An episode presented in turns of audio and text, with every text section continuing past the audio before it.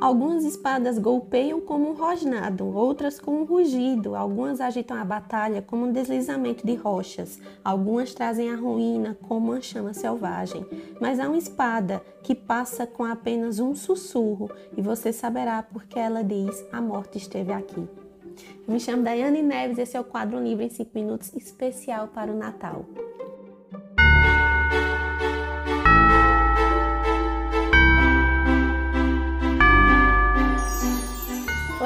Povo, sejam todos muito bem-vindos. Aqui é o quadro Livre em 5 Minutos. Eu me chamo Daiane Neves e é um prazer estar com você aqui hoje.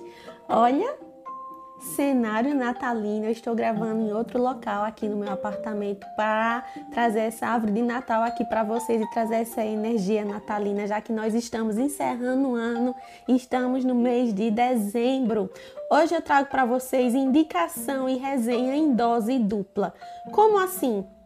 Eu quero fechar o ano trazendo para mim duas leituras maravilhosas, ambas as leituras da editora Faro Editorial. Eu vou dividir esse vídeo em duas partes. Essa daqui é a parte 1 e a parte 2 para que vocês possam assistir a segunda parte, vocês vão ter que comentar muito, colocar muito joinha no vídeo, então liberar a segunda parte do vídeo.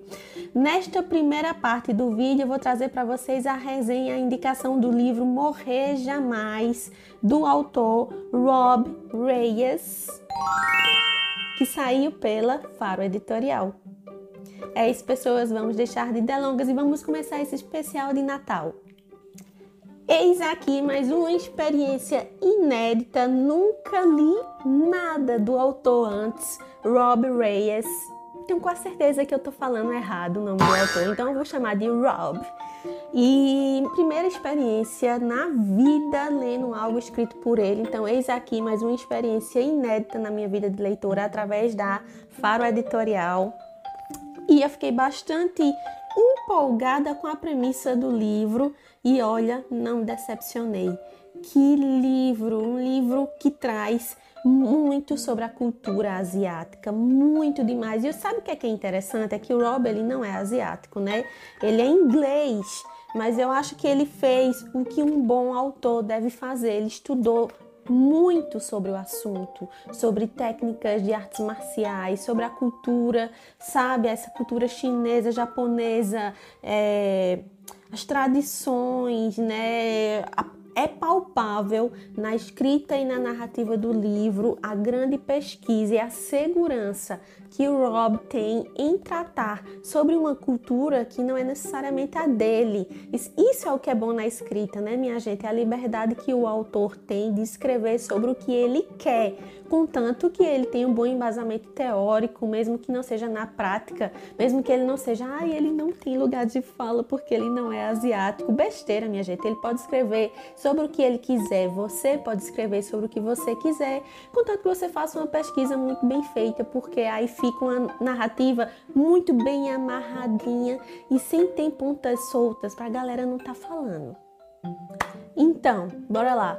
Morrer jamais. Vamos começar.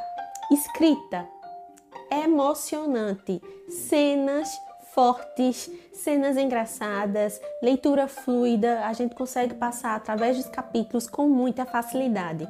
Com relação aos personagens, a gente vai começar a ser inserida aos personagens aos poucos, e significa que a gente vai conhecer a trajetória dos personagens e quem são os personagens, que são vários, gradualmente, não fica confuso, a gente consegue se familiarizar com os personagens na medida que eles vão aparecendo. Eles têm características muito únicas, são personagens completamente diferentes um do outro, e isso é muito bacana.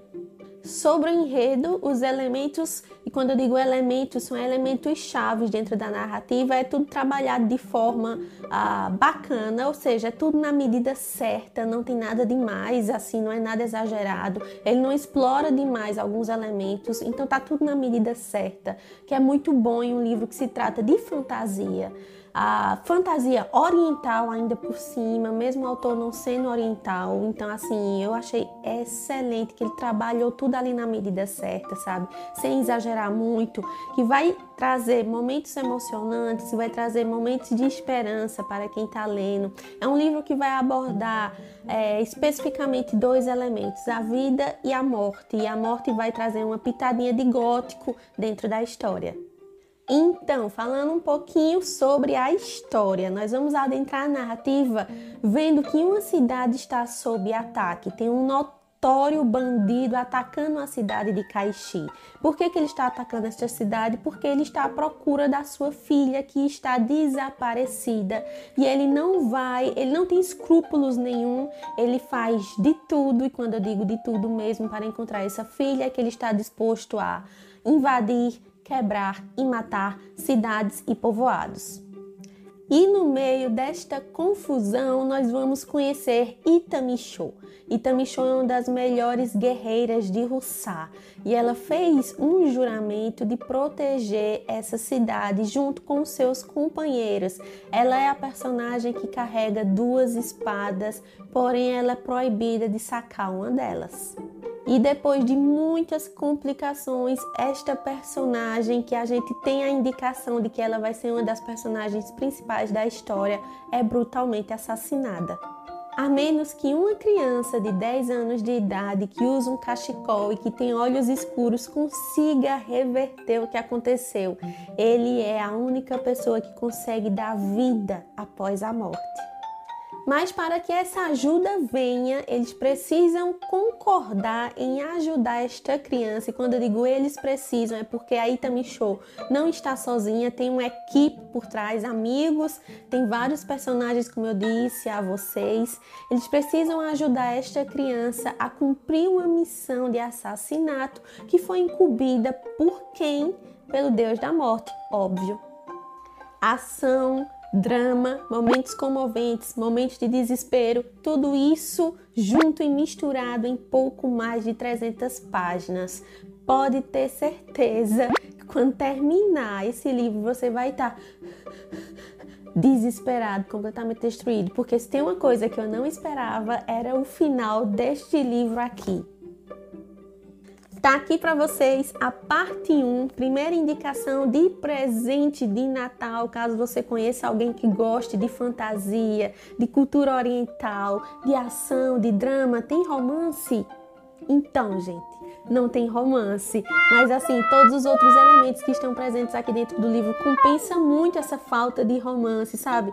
Nem tudo se trata de romance, né? E o livro é tão bom, tão bom, tão bom, que o que eu digo a você é: se permita ler Morrer Jamais. Se você quiser ver a segunda parte desse vídeo com a minha segunda indicação da editora Faro Editorial para você no Natal, eu quero muito que vocês deem um joinha, mandem corações, comentem, deixem aqui o carinho de vocês, que eu venho já já com a parte 2. É isso, pessoal, a gente se fala.